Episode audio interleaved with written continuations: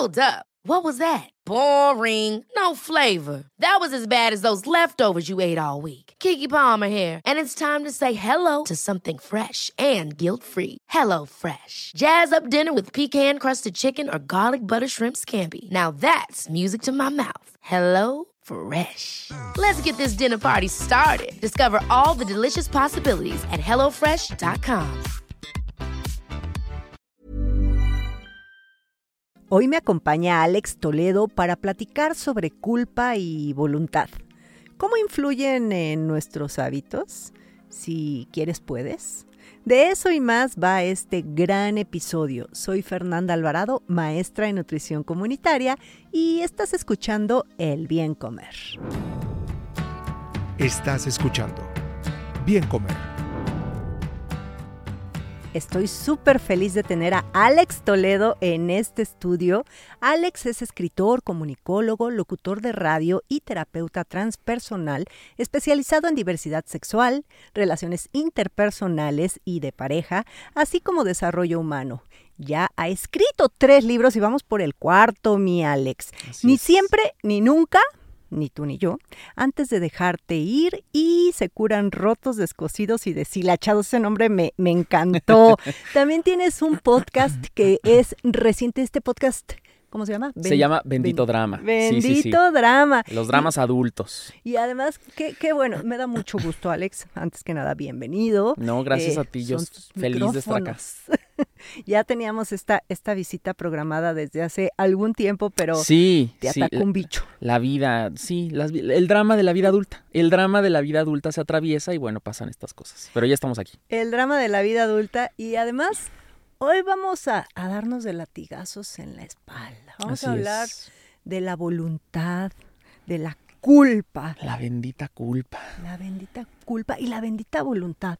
O sea, para cambiar hábitos, debemos echarle ganitas. Todo, todo, todo, y siempre nos han hecho creer que si uno tiene kilitos de más, ah, pues es que eres un descuidado, un fodongo, no le echas ganitas. Exacto y entonces ves un pastelito. No tienes amor propio. Y ahí viene la culpa. Entonces, a ver, esta, esta parte de la voluntad, mi Alex. Yo creo que vivimos en tiempos en donde de repente esto de tener que forzosamente aplicar la voluntad se ha vuelto como una, una, epidemia, ¿no? Porque ahora hay contenido y hay, generadores de contenido que te hacen sentir mal al no adoptar ciertos hábitos, ¿no? Entonces de repente ya pareciera que estás mal si tú no eres super fitness y no tienes una dieta keto y no comes kale, ¿no? Este, y quinoa. Y entonces de repente vivimos en esta era donde pareciera que tener voluntad y tener ciertos hábitos tiene que ser un must porque si no, no eres parte de, o si no, no te estás esforzando suficiente, ¿no? Y yo creo que la voluntad parte de atender nuestras necesidades. Y eso es algo de lo que los creadores de contenido, sobre todo aquellos que ni son coaches, ni son nutriólogos, ni entrenadores profesionales, se olvidan, ¿no? Porque un entrenador profesional, por ejemplo, nunca te va a criticar porque haces mal un ejercicio, por ejemplo, porque él también empezó haciéndolo mal y alguien le enseñó. Un nutriólogo, que es nutriólogo, nutrióloga, nunca te va a criticar porque de repente cedes y chin, pues te comiste el pancito de muerto relleno, ¿no? hay unos que sí, ¿eh? Hay unos que sí son un poco exigentes, pero sabemos que estos profesionales nunca van a ser tiranos, ¿no? O sea, un buen nutriólogo nunca te va a dar de latigazos, ¿no? Y ni te va a hacer sentir este por la calle de la amargura porque pues flaqueaste, bueno, pues es humano y no pasa nada, el punto es ir creando la disciplina. Y yo creo que atender nuestras necesidades es el principal hilo conductor para crear voluntad y crear hábitos. Pero fíjate que yo creo que a veces, Alex, no todos conocemos, ubicamos bien la necesidad real. Así es. Una cosa es lo que quieres y otra cosa es lo que necesitas. Y se confunde. Y ahí se confunde. Entonces, pues, ¿cómo, cómo saber cuando algo es un deseo repentino, momentáneo, a cuando de verdad es una necesidad? Yo creo que todas las necesidades te dan paz. Cuando te da paz es una necesidad muy tuya. Cuando quieres algo, eh, yo creo que estamos satisfaciendo al ego, ¿sabes? Estamos satisfaciendo siempre esta parte más superficial y además muy externa que tiene que ver generalmente con otras personas, ¿no? Por ejemplo, este, yo quiero el nuevo iPhone, ¿no? Pero lo necesito. Yo lo quiero porque, claro, sé que en el fondo, pues, me va a dar estatus, ¿no? Mis amigos todos tienen iPhone, ¿sabes? Por poner un ejemplo muy burdo, ¿no? Pero en realidad no lo necesitas. Ni todas las funciones las vas a usar y no es el teléfono para tu estilo de vida y te puedes comprar otro 10 veces más barato y te va a dar muy buen uso, ¿sabes? Entonces yo creo que las necesidades responden siempre a lo que nos da paz y a lo que sí de verdad nos va a ayudar a mejorar un aspecto personal, ¿no? Porque no tiene nada que ver con externalidades ni con quedar bien con alguien. Cuando queremos algo, sí es para satisfacer una vanidad, un gusto, pero también tiene mucho que ver con el entorno. Justo. Y las redes sociales creo que no han ayudado mucho de verdad los últimos años, así como tienen un lado muy bueno, hace poco daba una plática sobre cómo las redes sociales sí pueden ayudarte a modificar hábitos si sigues a las personas correctas. Exacto. Si estas personas correctas informan siempre sustentando lo que están diciendo, son los menos. Así es. Eh, una cosa es la desinformación, otra cosa es la falta de conocimiento. Así es. Y, muchas veces en las redes sociales encontramos a este coach, a esta eh, coach de lo que me digas, de, ¿eh? vida, de nutrición, de deporte, que no tienen las credenciales para ponerse a dar una dieta y que entonces la frustración llega en el momento en el que yo estoy viendo a la coach guapa guapísima. Y ahí, número uno, no tengo ese cuerpo. Número dos, incluye alimentos que no están a mi alcance. Claro. Porque come quinoa traída de la no sé qué y el salmón noruego del no sé qué y los kiwis. Y pues no, mi presupuesto no está. Así es. Y además, ella hace dos horas de gimnasio y mi profesión o mi trabajo no me lo permite. Entonces, o mi estatus socioeconómico tampoco me lo permite, porque muchos de estos coaches tienen la vida económica resuelta y por eso pueden levantarse a las 5 de la mañana. Yo creo que son actores, Alex. Sí, seguro, porque esta idea de levántate a las 5 de la mañana y sé más productivo, bueno, perdón, pues cuando tienes tu vida económica resuelta y tienes, naciste con ciertos privilegios, claro que puedes dedicarte dos horas, tres horas al gimnasio sin ningún problema. Pero si yo no vivo cerca de mi trabajo y como hablábamos antes de empezar, hago dos horas al trabajo de ida y vuelta, pues a qué horas, ¿no? Y luego tengo hijos y además tengo que pagar renta y además tengo que llegar a cocinar y preparar niños para la escuela, pues sí, sí es una irrealidad, ¿no? Y entonces, claro, esta parte de la voluntad se ve mermada, ¿no? Porque igual y no es que no quiera, es que eso que estoy viendo no es lo que yo vivo en mi realidad, ¿no?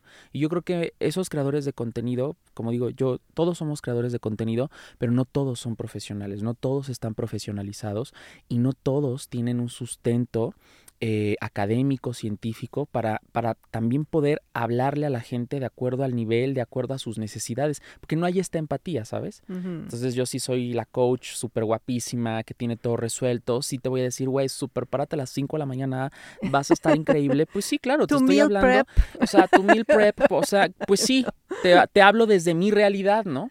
Pero me olvido como creador de contenido que hay otras realidades que me ven. Entonces yo creo que los buenos creadores aparte que son profesionales, son los que tienen en cuenta y son empáticos con todas las realidades y son muy aterrizados y muy ubicados. Y ellos sí hacen que crear hábitos y fortalecer la voluntad sea, sea posible y sobre todo sea algo alcanzable, no aspiracional. Justo. Y también se vale que estén esas cuentas de artistas que viven, que evidentemente tienen un privilegio en todos los sentidos. Claro. Y que les guste mostrar su vida. Ahí está la cuenta de Talía, está la cuenta y dices, bueno, claro, ve qué hermoso. Se ah, viajó en el yate, el bikini que trae, el cuerpazo. Pero ellas son figuras públicas que lo hacen. Y ellas no, ellas están... no están vendiendo su vida. Y no están diciéndole a todos, miren, ustedes tienen que ser como yo. Estos coach de los que hablamos, sí le venden a la gente, tú tienes que ser lo que yo soy, tú tienes que parecerte a lo que yo hago, y si no, entonces no le estás echando ganas. Y si no, entonces no te amas lo suficiente, ¿sabes? O sea, Talía, Jennifer López, la artista, el artista que me digas, pues claro, sabemos que son artistas, muestran su vida, pero ellos no nos están diciendo, parécete a mí, ¿sabes? Tienes que hacer lo que yo. No, sea, yo veo a Shakira y digo, no, pues qué padre tener la vida de Shakira, pero entiendo que esa es la vida de ella, esta es mi vida y bueno, ella habla desde su realidad, pero tampoco Shakira me está diciendo, haz esto y, y compra esto y paga esto, no, ¿sabes? Y los coaches de los que hablamos, sí, a veces sí generan esta presión y esta ansiedad en quienes los vemos porque, oye, yo no me veo así, oye, yo no, yo no puedo comprar ese, e, e, esa canasta de alimentos, ¿no? Porque para el coach tener los kiwis traídos de no sé dónde es canasta básica, pero pues en el contexto de uno igual y no, ¿no? Entonces, y todo eso esto genera afecta presión. a nuestra salud emocional, ¿no? Y, y entonces la voluntad, lo que hablábamos, se merma. Porque entonces digo, híjole, pues no, no, no, no. O sea, yo quiero, pero no me da la vida, ¿no? No me da la vida. Entonces, esto yo creo que nos pone a nosotros como consumidores de contenido a ser como mucho más responsables y juiciosos a la hora de seguir a alguien. Sobre todo cuando se trata de gente que puede motivarnos, ¿no? O que puede bajarnos la motivación, ¿no? Y que puede hacer que nos, no, nuestra idea, nuestro autoconcepto se vea mermado, ¿no? Porque hay muchas cuentas muy tóxicas. Yo a mucha gente en redes, luego en, en, en los martes hago un, un live en Instagram y en Facebook que se llaman martes de terapia, ¿no? Entonces es como una terapia grupal. Y en alguna ocasión hablé sobre la importancia de hacer una depuración de gente, ¿no? En redes. Dejen de seguir gente que les hace sentir presionados por, por querer tener esa vida uh -huh. o por querer tener ciertos hábitos o que les hagan sentir que no le echan suficientes ganas. Porque, porque el echaleganismo no funciona. O sea, la gente no es que no le eche ganas, es que hay una serie de contextos sistemáticos, estructurales, socioeconómicos, que a veces impiden que se logren ciertas metas, ¿no? Entonces, esto es lo que se pierde de vista, ¿no? Cuando se crean estos contenidos. Entonces, nosotros tenemos que ser los responsables, primero, de cuidar lo que vemos, porque de eso depende mi motivación, depende mi voluntad también, ¿no? Uh -huh. Y de ahí se construyen los hábitos, ¿no? Si yo sigo a la gente correcta, con la motivación correcta, con la ubicación en la realidad correcta, entonces es más fácil que yo pueda de alguna manera decir, sí, entonces yo también puedo. O sea, sí puedo, porque esto que estoy viendo no es aspiracional, no es inalcanzable. Es tangible. Es tangible. Y ahorita que regresemos en el segundo bloque, vamos a hablar de esta parte horrible que cuando, entre comillas, no tenemos voluntad, nos entra la culpa. Uf, la culpa. El tip de la semana. Aprovecha la temporada de peras. Un ensayo clínico aleatorizado publicado en 2019 en Food and Function sugiere que el consumo de peras frescas podría promover mejoras en la salud cardiometabólica en adultos con síndrome metabólico. Los principales hallazgos incluyen mejoras en la presión arterial, en la frecuencia cardíaca, la circunferencia de cintura y en el control del apetito. Ahora, recuerda que los alimentos mágicos no existen, los hábitos saludables sí. Estás escuchando Bien Comer.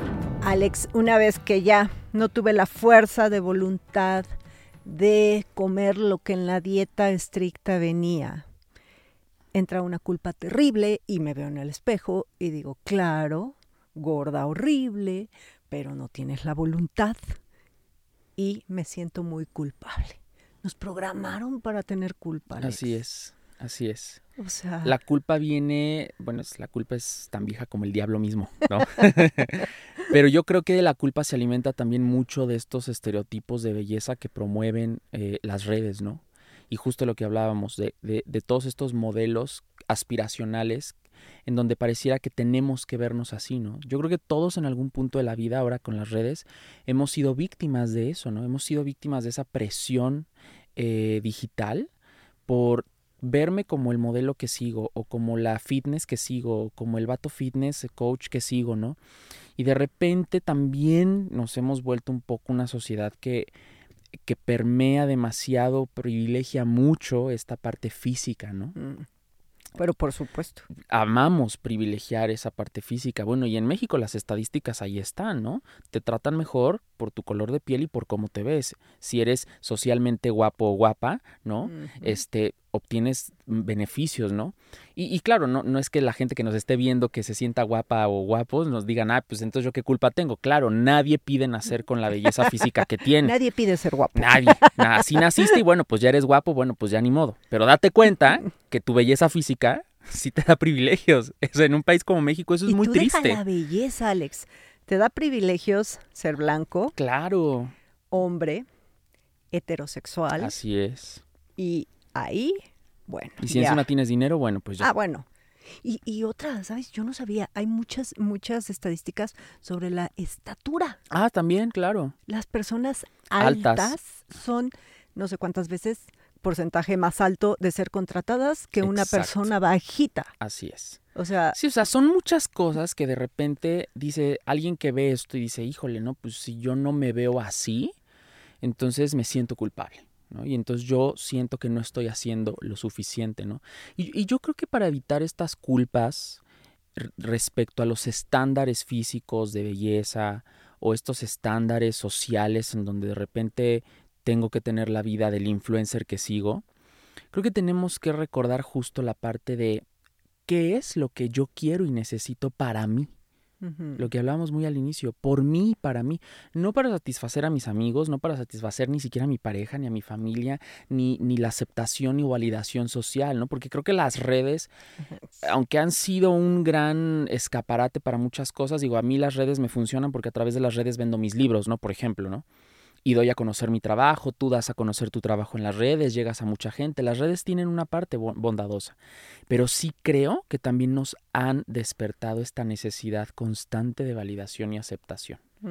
Y hemos caído mucho en el juego de estar constantemente atentos a la aprobación de los demás, ¿no? Y cuando yo no obtengo esa aprobación, hago todo para obtenerla, para no sentirme culpable, ¿no? Y no podemos estar cayendo en el juego de la culpa, porque esta culpa, si lo pensamos bien, es una ilusión. ¿Culpa de qué? ¿Por no parecerte a quién? ¿Para qué? ¿No? O sea, creo que para fortalecer la voluntad y evitar la culpa, sí es muy importante que conectemos con nuestras necesidades. Mm. Lo que yo necesito por mí y para mí. Yo a mucha gente, luego hay mucha gente que me dice, oye, compárteme tu rutina de gimnasio, tu dieta. Y yo siempre les digo, te puedo compartir los datos de mi nutriólogo y entrenador, que es médico del deporte además, porque lo que a mí me sirve no te va a funcionar a ti. Uno, yo ni siquiera soy nutriólogo y ni siquiera soy este entrenador físico, entonces yo no te podría compartir, te puedo mostrar lo que yo hago, pero no te puedo decir hazlo y esto te va a funcionar, ¿no? Claro. Porque eso sería irresponsable, pero sí te puedo compartir a las personas que me han ayudado a mí, ¿no? Y que sí saben y que te lo pueden personalizar, ¿no? Entonces esta parte del ejercicio inclusive también es cuestionar, ¿para qué quiero hacer ejercicio, ¿no? Por mí, para mí, eh, ¿cuál es mi estilo de vida, ¿sabes? Porque estas culpas se generan a partir de necesidades que nos ha generado el, el entorno que no nos corresponden, ¿sabes? Por ejemplo, la necesidad de, de, de verte espectacular, súper rayado, con el cuerpazo. Bueno, sí, pero ¿lo necesitas? O sea, ¿realmente necesitas tener 8% de grasa corporal? ¿Vives de eso? ¿Vives de eso? Digo, porque si me dices que eres modelo de pasarela y entonces posas en ropa Sí, sí. interior para marcas, ah, pues sí, claro, sí, eso necesitas verte estético, ¿no? Para esa industria. Pero no vives de eso, no te dedicas a eso. Yo creo que más bien esto tiene que responder a las necesidades. Yo qué quiero para mí.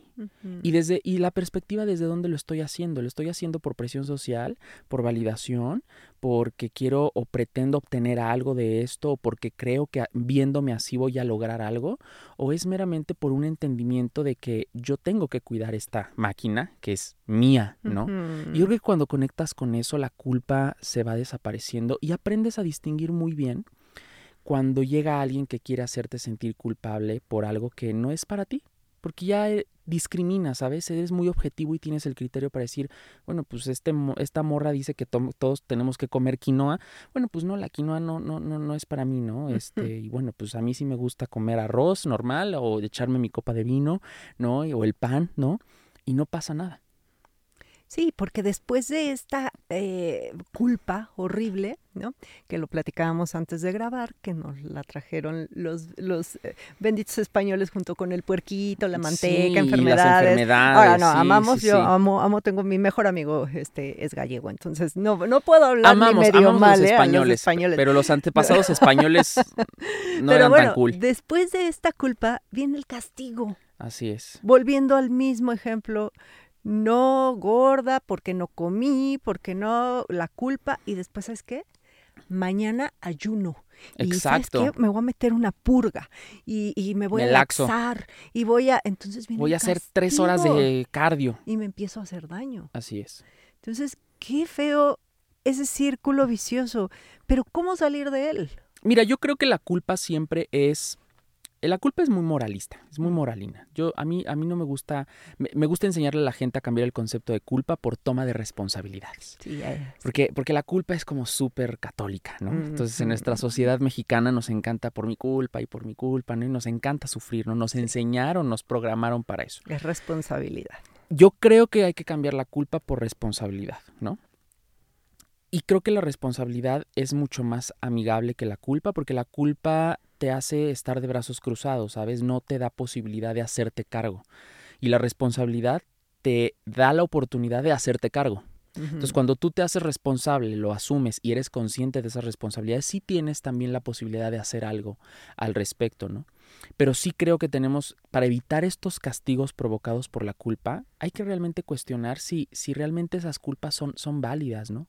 Porque a veces son, como decíamos, impuestas socialmente, ¿no? Y no me corresponden, ¿no? Por ejemplo, en el caso del ejercicio, ¿no? La gente que dice, no, es que yo me comí una pizza el fin de semana y comí sushi y bueno, rompí la dieta y sienten este remordimiento, ¿no? Y entonces al día siguiente, al lunes, se van a hacer cuatro horas de cardio y comen pura lechuga y lo hacen todo mal, ¿no? Se autocastigan por un concepto erróneo que alguien les implantó, ¿no? Yo creo que, o sea, habría que empezar a cuestionar y analizar de dónde vienen estas culpas, de dónde vienen estos hábitos que creo que tengo que tener o que me dicen que tengo que tener, porque analizando eso y cuestionándolo, podemos evitar estos autocastigos y podemos evitar caer en este ciclo vicioso en donde me siento culpable, o sea, porque todo empieza en la voluntad, ¿no? O sea, sí tengo la voluntad, lo hago, pero fallo, entonces siento culpa, ah, pero para aliviar mi culpa me castigo, ¿no? Ya me castigué, vuelvo a recuperar un poquito la, la voluntad, pero vuelvo a fallar, ¿sabes? Entonces ahí te la vas llevando. Ay, sí. Y No, son no, los no. famosos, el lunes comienzo la dieta. Exacto. Y yo creo que no estamos ya para estar viviendo con culpas y para estar viviendo con, con responsabilidades ajenas o imposiciones sociales que ya no son parte de... Me gusta mucho que ahora en redes hay, hay un movimiento de entrenadores, nutriólogos y gente que se dedica al fitness, a la nutrición, muy honesto. Está viendo cada vez más creadores que son muy aterrizados en la realidad, que están conscientes de que no todas las personas tienen los mismos privilegios para hacer ejercicio, para hacer una dieta y tratan de hacer un contenido muy neutro que todo el mundo pueda, pueda seguir. Una de ellas que me gusta mucho es Ceci Aguilera. Ella es entrenadora profesional y ella es como súper ubicada en sus entrenamientos, ¿no? Ella entiende que, que, claro, ella se dedica a eso, por ejemplo, ella sí puede entrenar todos los días, dos, tres horas, pero ella entiende que hay mamás que la ven, que no pueden entrenar tres horas, entonces es como súper ubicado eso, ¿no? Entonces yo creo que en esta cuestión de, de los hábitos saludables, evitar las culpas y los castigos, sí es muy importante que dejemos de seguir gente que nos da ansiedad gente que nos causa presión, gente que nos hace sentir que estamos mal por no vernos así, ¿no? O por no tener ese estilo de vida, o por no levantarnos a las 5 de la mañana, ¿no? Yo leí el libro del Club de las 5 de la mañana. Ahí yo terminé enojado con el autor. No me Yo digas. dije, ay, este señor privilegiado, blanco, rico, pues cree que todos tenemos la vida No, no, resuelta y que no. nos podemos levantar a las 5 de la mañana. Esto le está hablando a los empresarios o- y, y bueno, ni siquiera ellos luego se levantan a las 5 de la mañana, ¿no? O sea, esto de, de tener que encajar en los hábitos de la era New Age, no, no, no es para todo el mundo, ¿no? Yo leí ese libro y dije, no, no, no, este, este libro lo escribió alguien que está fuera de la realidad y le está hablando a las señoras ricas de las lomas que sí pueden tener tiempo de levantarse a las 5 de la mañana porque solo piensan en ellas y está muy bien, qué bueno. Ese es su estilo de vida, adelante, ¿no? Pero hay otros, hay otras realidades, ¿no? Entonces, yo creo que en este sentido los hábitos se van reforzando, las, la voluntad se va reforzando cuando somos más selectivos con lo que dejamos entrar a nuestra mente y cuando respondemos a la pregunta, ¿yo qué quiero? ¿Yo qué necesito? Y en el caso de la alimentación, y del ejercicio cuando lo disfrutas, Alex. Además. O sea, eso es algo y es con lo que yo trato de repetir y repetir. Por eso mi, mi siempre digo el bien comer es un placer, ¿no? Cada Así que es. así firmo mis videos y todo y me la paso diciendo el bien comer es un placer, porque comer bien también todos esos estigmas de así como el cuate rayado, ¿no? Eh, también está la parte que comer saludable es comer un pollo asado, lechuga Brócoli. y todo. insípido. Ay, no, qué horror, ¿no? Entonces, ¿cómo, Fernanda, comes tlacoyos? ¿No? El ¿no? grito en el cielo, ¿por ¿Cómo? qué? ¿Por qué? Y cuando les explicas, lo que pasa es que comer tlacoyos es comer saludable por esto Claro. y esto y esto, y entonces empiezas a tener empatía, Así es. que eso es lo que no tienen muchos creadores y que cuando el profesional empieza a generar empatía con sus audiencias, como la coach que, que, que me platicas, Ceci. Ceci, pues entonces creas un vínculo más fuerte y esto hace que las personas sí comiencen a cambiar hábitos. Claro, porque eso que ves dices, ah, sí lo puedo alcanzar, sí lo puedo lograr. Eso sí está dentro de mis posibilidades. Mira, yo me acuerdo que mi voluntad, por ejemplo, para hacer ejercicio y comer sano, yo la empecé a crear por los motivos inadecuados. Yo empecé a hacer ejercicio cuando tenía 15 años más o menos, 14, 15 años, porque yo era muy delgado, muy, muy, muy, muy delgado. Y a mí no me gustaba mi delgadez extrema, ¿no? Porque además, digo, al ser un hombre homosexual, tú sabes, el ambiente LGBT, sobre todo de los hombres gays, es un ambiente, sí, ciertamente muy superfluo, a veces, ¿no? Priorizamos mucho la belleza física, la corporalidad, porque además esto viene desde las épocas de los 50, en donde se empezaron a poner estos estereotipos de hombres homosexuales musculosos, guapos, ¿no? Que tenían un poder adquisitivo tal. Y bueno, yo era un chico de 15 años, yo veía mi cuerpo frente al espejo y decía, no, yo no puede ser, yo soy un tallarín parado, yo quiero verme así, como esos actores que veo en la tele o como esos este, creadores que veo en las redes, porque yo me quiero ver así, ¿no? Y yo empecé a crear esta voluntad porque pensé que viéndome como ellos yo iba a sentirme mejor conmigo e iba a obtener esta aceptación y validación social, ¿no? Y hubo un tiempo en donde yo vivía para cocinar y comer siete veces al día y comprar suplementos y yo tuve todos los abdominales marcados, los ocho así perfectamente, ¿sabes?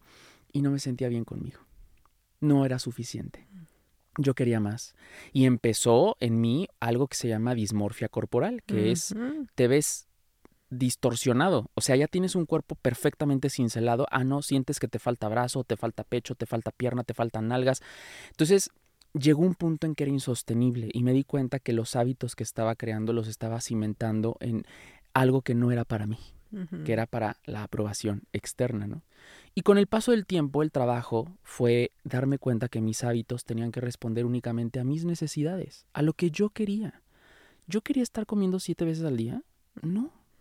Yo quería realmente tener perfectamente los cuadríceps marcados y rayados para Y no poder comerte un y pan no de poder- muerto. Claro.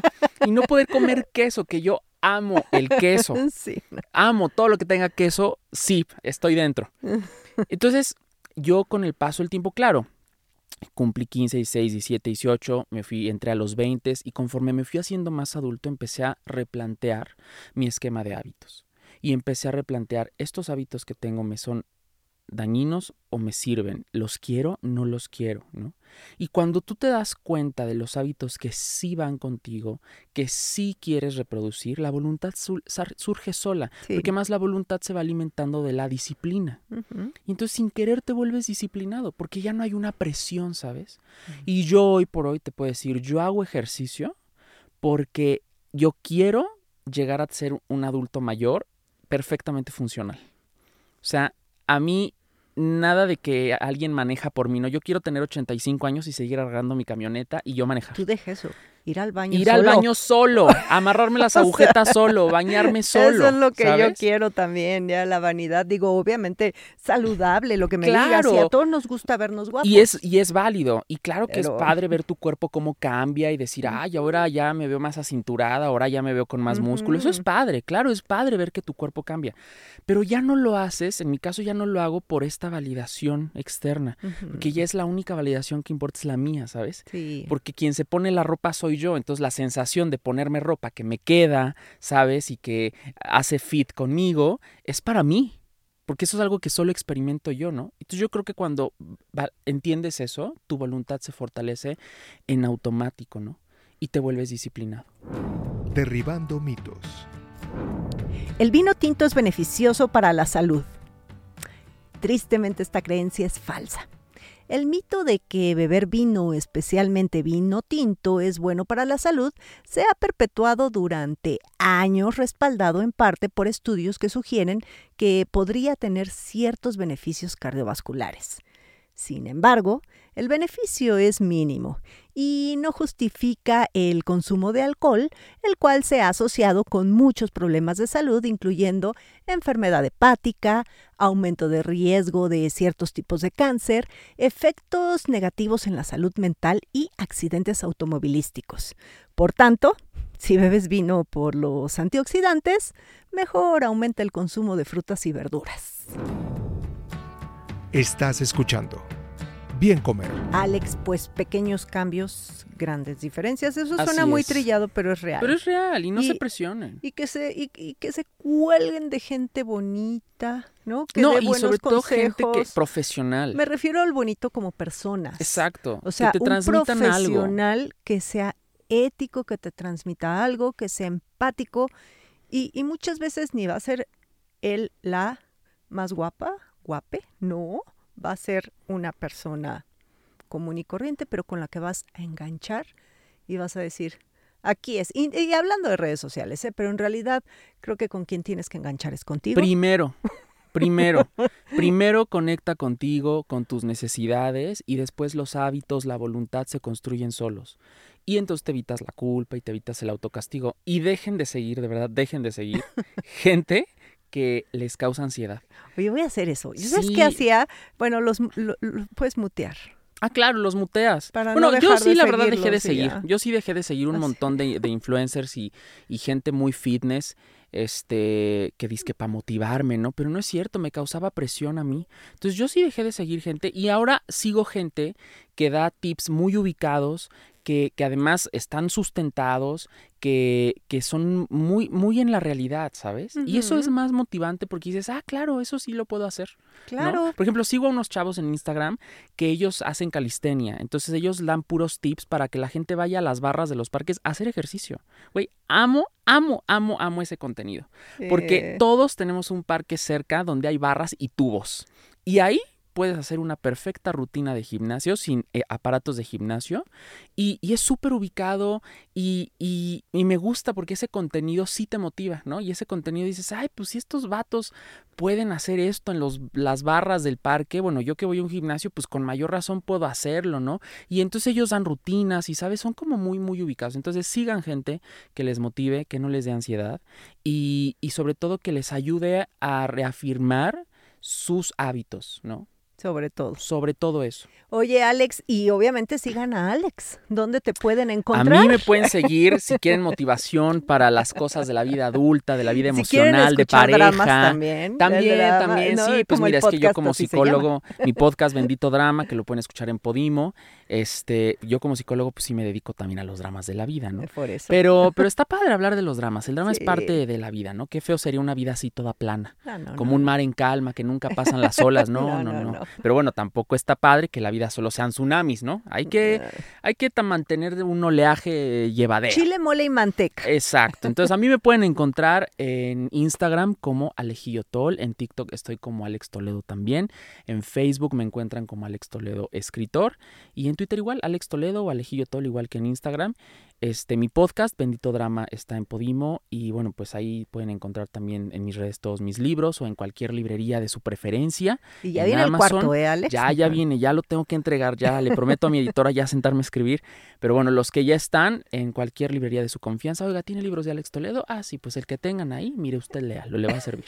Muy bien, Alex. Yo ahí voy a robar a Alex también en todas las redes sociales, que saben que estoy como bien comer. Muchísimas gracias. Gracias a ti, Fer, querida.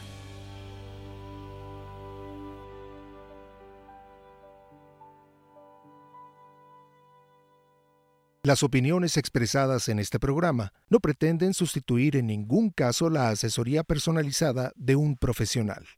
Tanto la conductora como Exile Content quedan exentos de responsabilidad por la manera en que se utilice la información aquí proporcionada. Todas las opiniones son a título personal.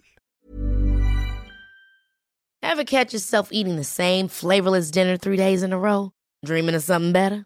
Well, HelloFresh is your guilt-free dream come true, baby. It's me, Kiki Palmer. Let's wake up those taste buds with hot, juicy pecan-crusted chicken or garlic butter shrimp scampi. Mm. Hello Fresh. Stop dreaming of all the delicious possibilities and dig in at HelloFresh.com. Let's get this dinner party started.